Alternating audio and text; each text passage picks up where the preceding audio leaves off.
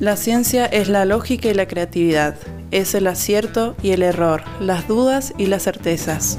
La ciencia es el método y la pasión, es el científico, el docente, el alumno, el laboratorio, la universidad y la sociedad. La ciencia no se agota en el paper, la ciencia está hecha para ser contada. Bienvenidos a Ciencia Pública, el podcast de la Universidad Nacional de Cuyo, en el que charlaremos con científicos sobre ciencia y su recorrido personal. Mi nombre es Cristian Quiroga. Mi nombre es Denis Illesca. Mi nombre es Bárbara Bustos. Soy Fernando Contreras, ingeniero en sistema del Observatorio Piroyer y trabajo en el área de sistemas y comunicaciones.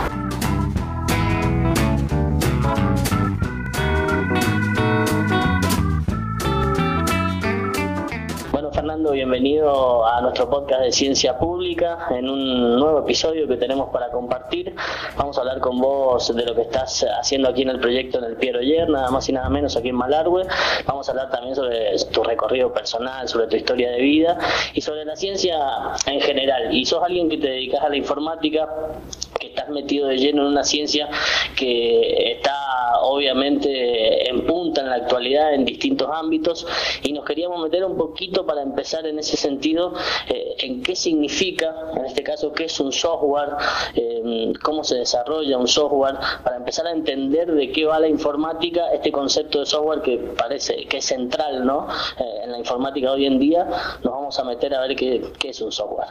Bien, eh, primero que nada, gracias por, por tenerme en cuenta en, su espacio. Eh, para poder explicar un poco qué, qué, lo que es un software, qué es lo que vos querés saber. Querés saber.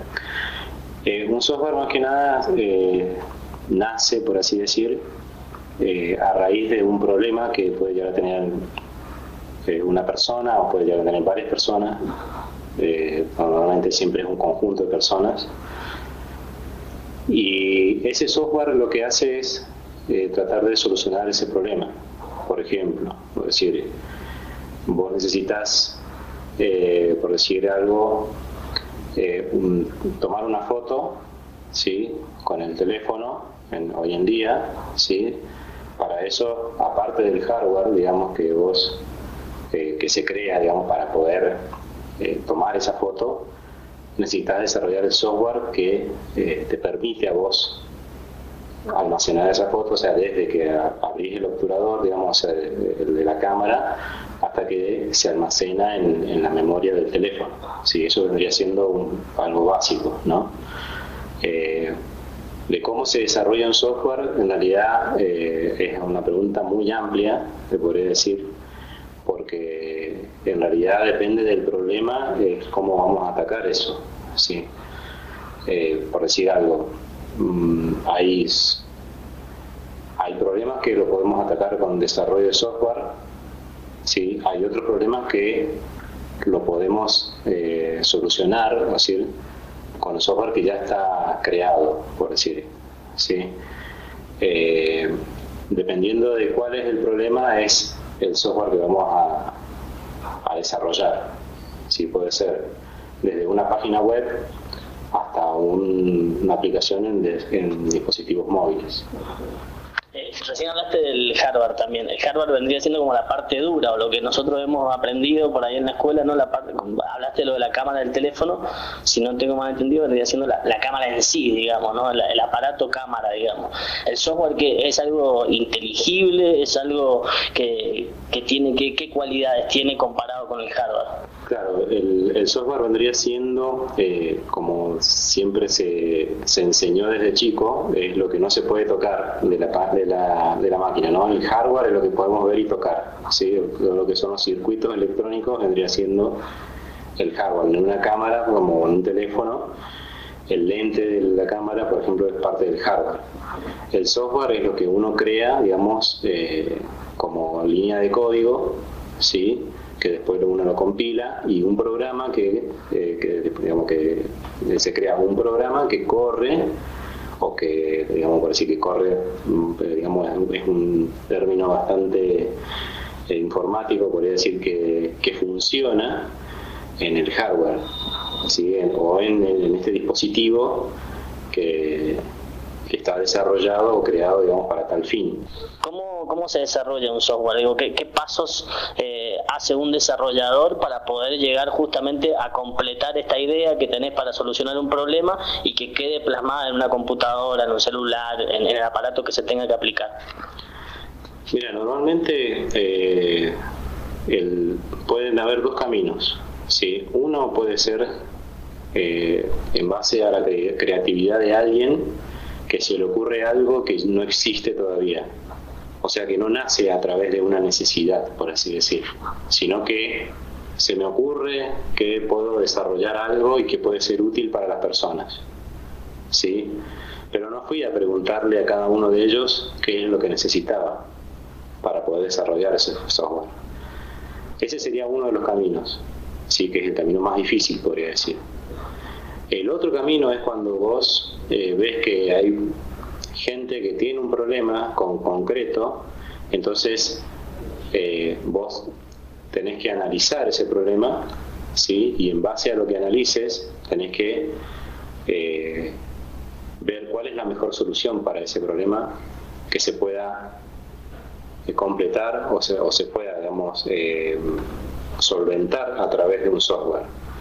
Entonces cuando ves ese camino, digamos, lo que uno hace en realidad es eh, preguntarle a las personas que tienen ese problema, ¿sí? al grupo de personas, cómo, le, cómo les parece a ellos que eh, debería ser, en caso de desarrollarse un software, cómo debería ser o qué, lo que, qué funcionalidades debería tener. ¿Y tiene algún lenguaje particular el software? ¿Se escribe de alguna manera particular? Digo, cuando uno hace música o escribe... Eh, literatura o algo, cada, cada cosa tiene un lenguaje, digamos. ¿En el software también hay un lenguaje? Exactamente, eh, dependiendo de la solución que vos vayas a dar, es el, es el lenguaje que vas a utilizar. Por ejemplo, si vos vas a, a crear, o sea, si a, raíz del problema que vos estabas analizando, eh, se toma la decisión de que tenés que hacer algo que tiene que eh, ser accedido desde cualquier parte del mundo, entonces vos tendrás que pensar en, en algún software que implique eh, suponer eh, una plataforma web. Sí, entonces ahí tenés que ver que si es una plataforma web va a estar implicado HTML, por ejemplo, que bueno, no, no, lo consideraría como un lenguaje de programación, si bien es algo que esté ayudando, digamos, pero sí podés eh, eh, analizar, por ejemplo, eh, algo escrito en PHP o en Python, ¿sí?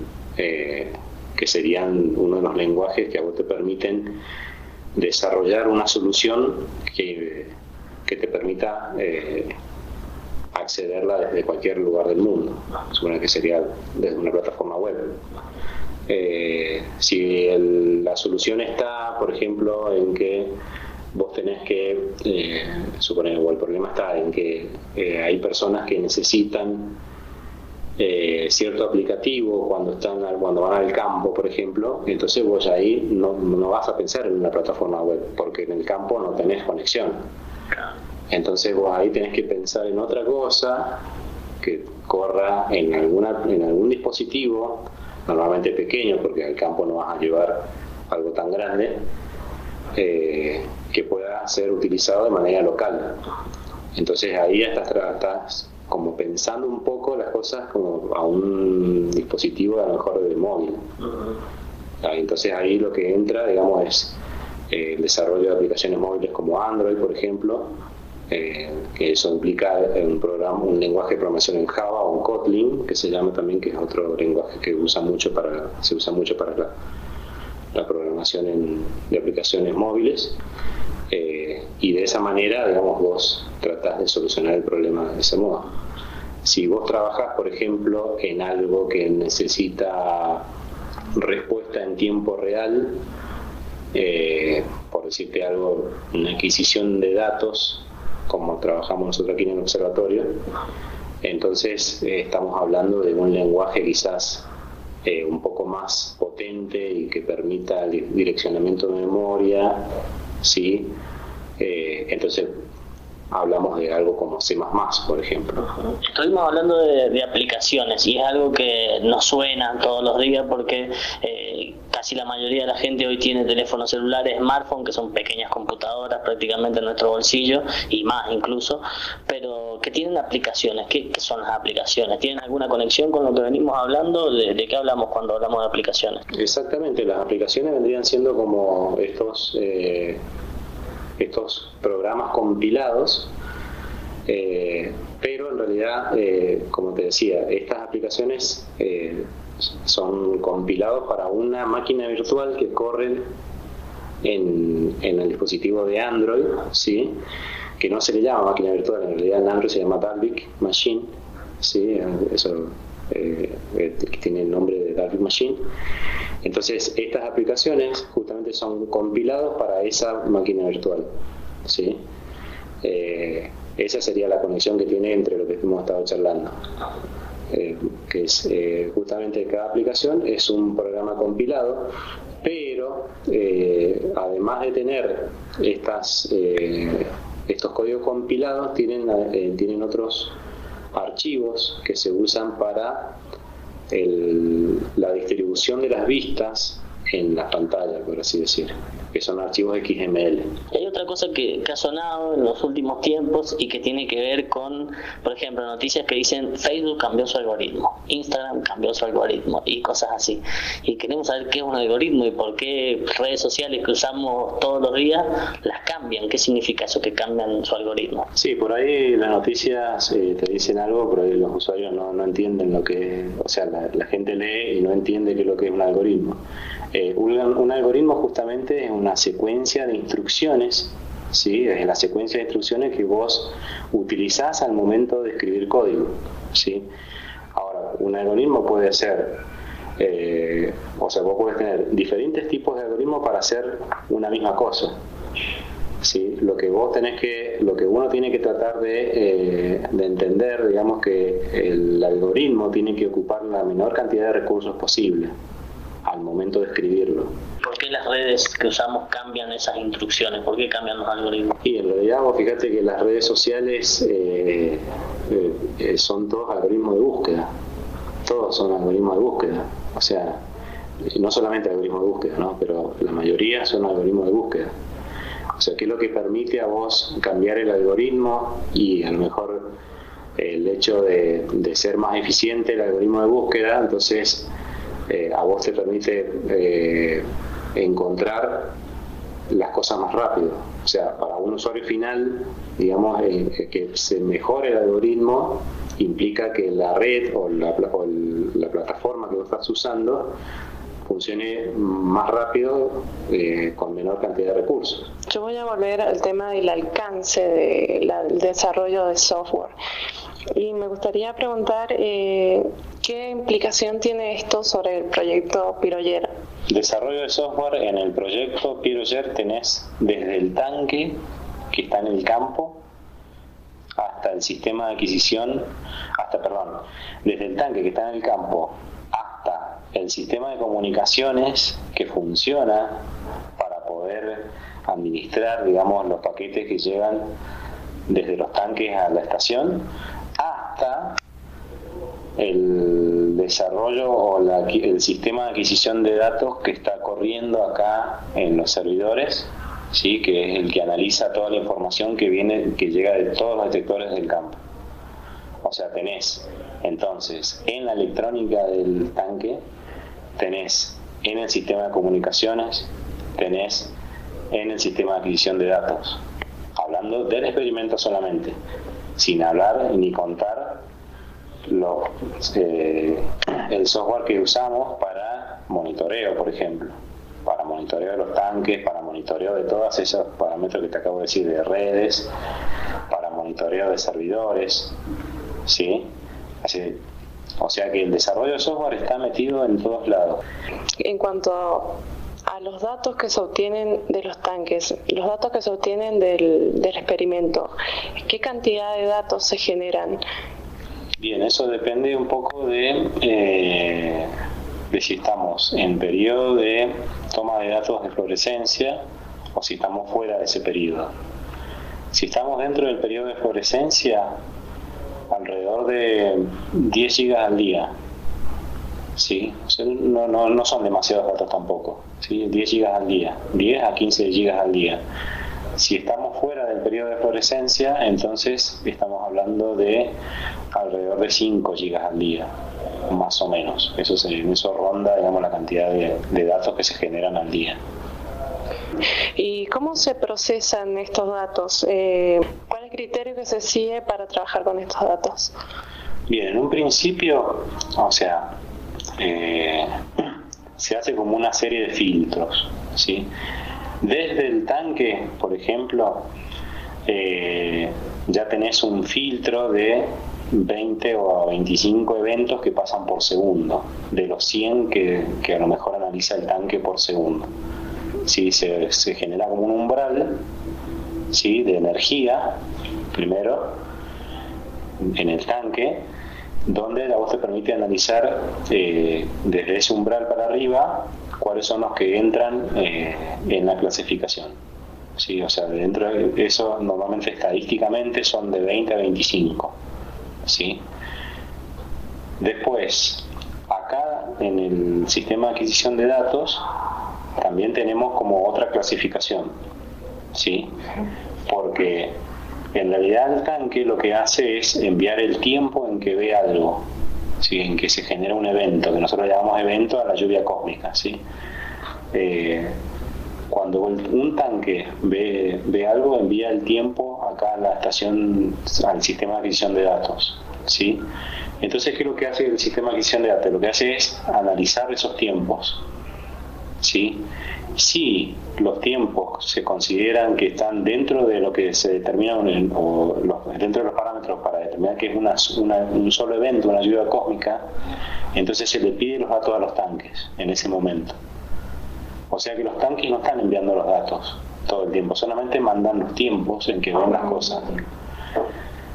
Cuando vemos que, por ejemplo, eh, hay, por decir, más de tres tanques que vieron el mismo evento, y decimos que es el mismo evento porque porque están geográficamente juntos, ¿sí? o sea, o están eh, relativamente cerca, eh, de acuerdo digamos, a, al posicionamiento que tienen, porque cada uno tiene su posicionamiento a través de GPS, y si está dentro de, en los tiempos, está dentro de lo que se puede considerar eh, un mismo evento, entonces ahí se, recién se le, se le pide los datos a los tanques.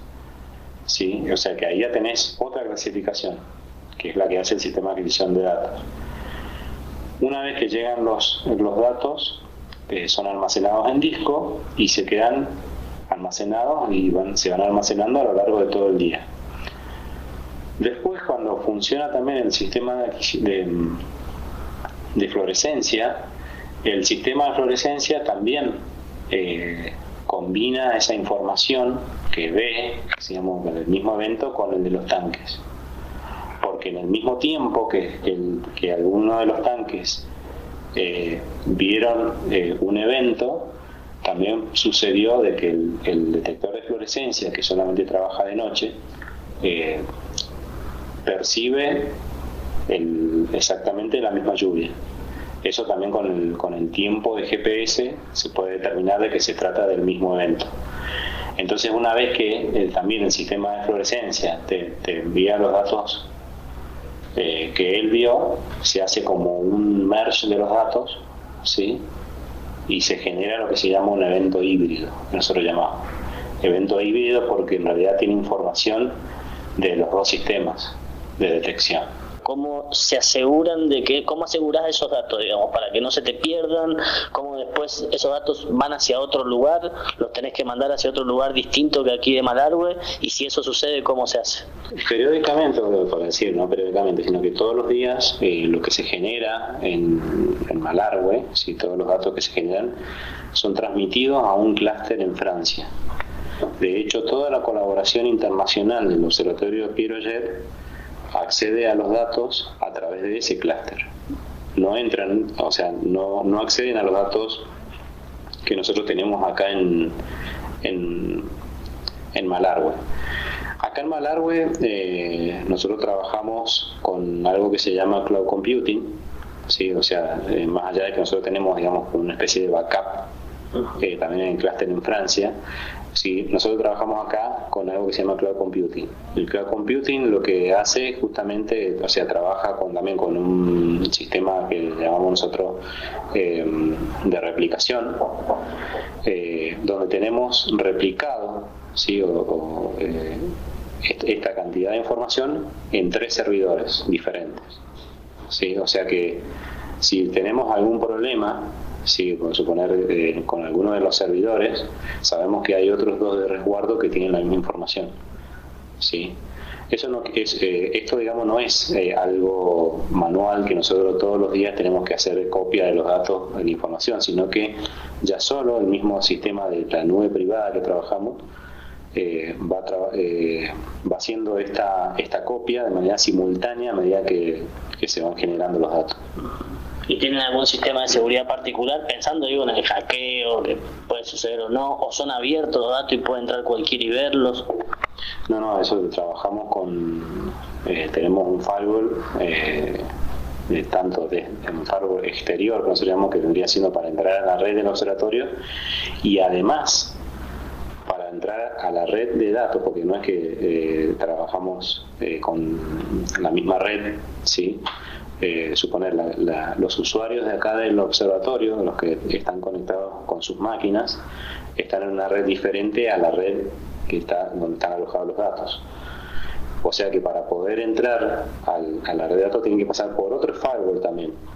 O sea que si vos desde afuera querés acceder, tenés que acceder a través de dos firewalls para poder ver información de los datos del observatorio y dentro de cada firewall tienen las reglas eh, correspondientes para que para que eso digamos no suceda. El hecho de, de, hackear o sea de, querer ingresar o querer ver la información del experimento.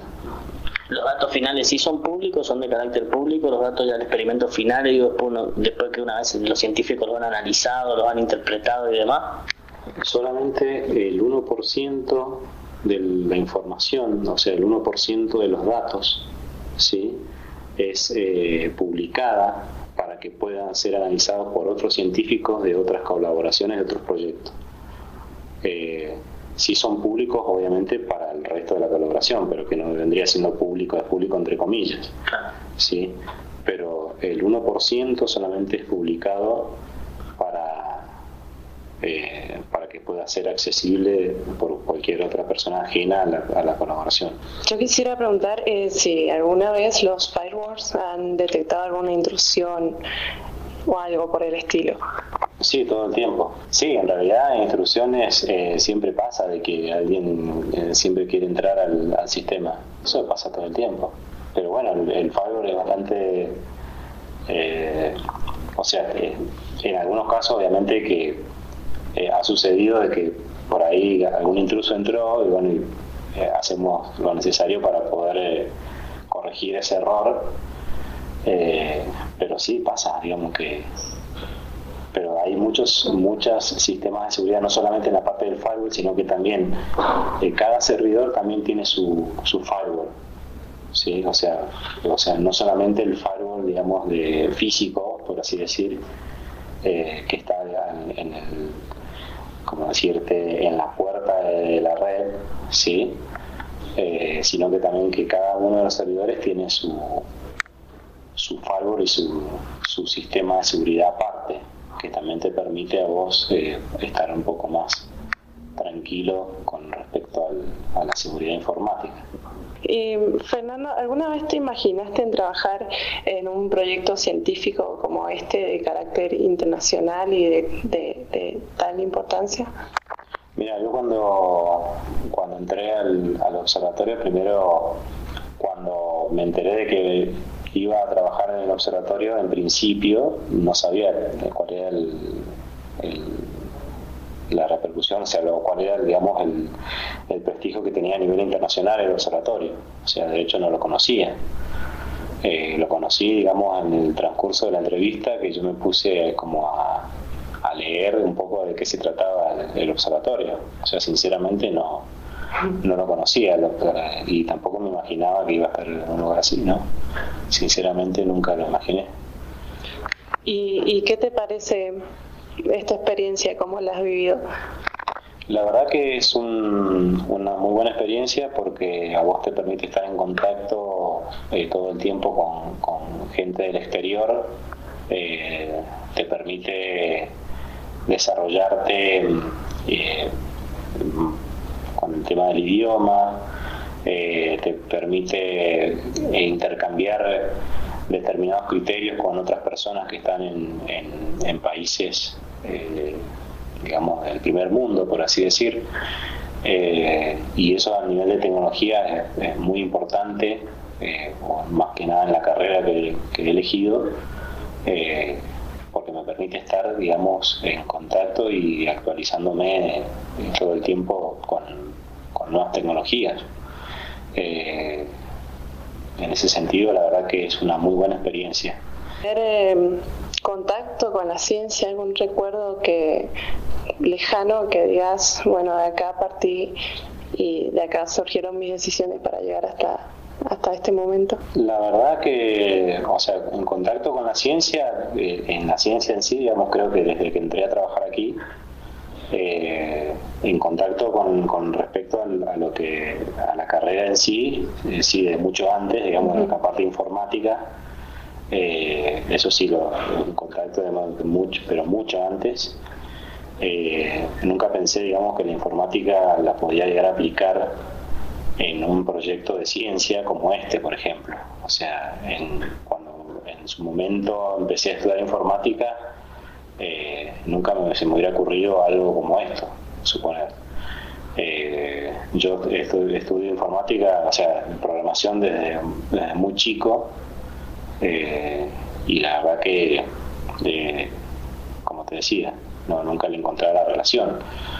Eh, hasta que entré acá y aprendí un montón de cosas y, vi que como son proyectos de ciencia básica donde vos estás investigando, estás investigando con artefactos que son inventados justamente por gente del proyecto, entonces vos también tenés que inventar el software, no te queda otra, porque es algo que no existe todavía.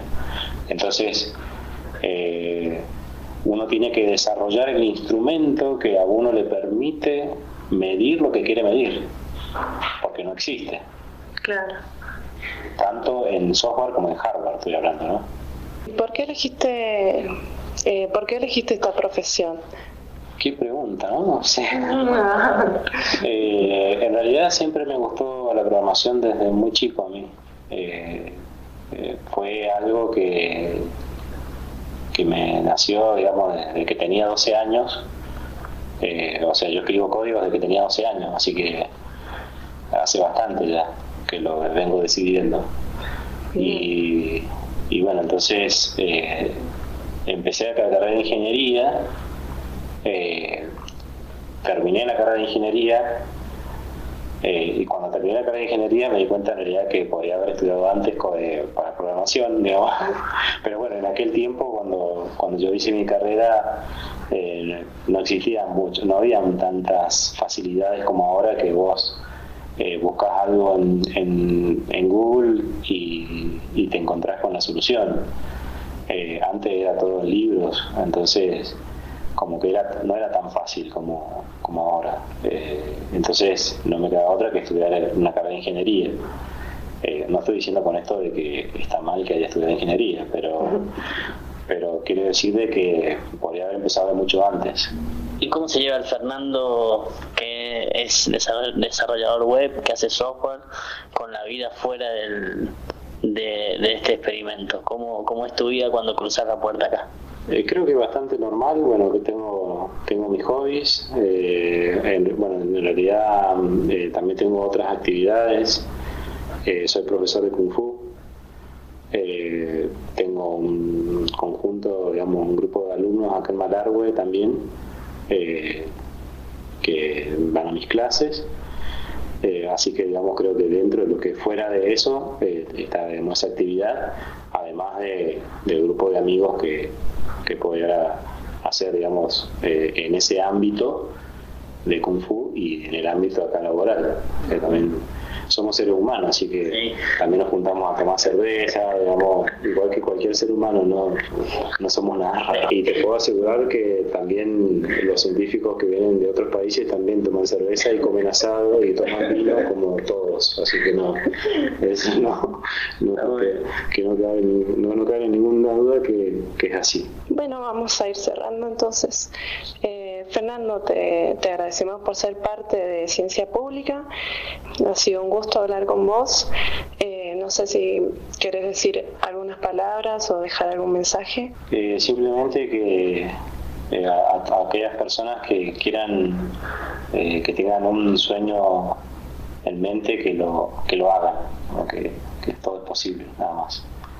de estudio, de lo que fuera simplemente sí, muchas gracias también a ustedes por, por tenerme en cuenta y por hacerme parte de, este proyecto.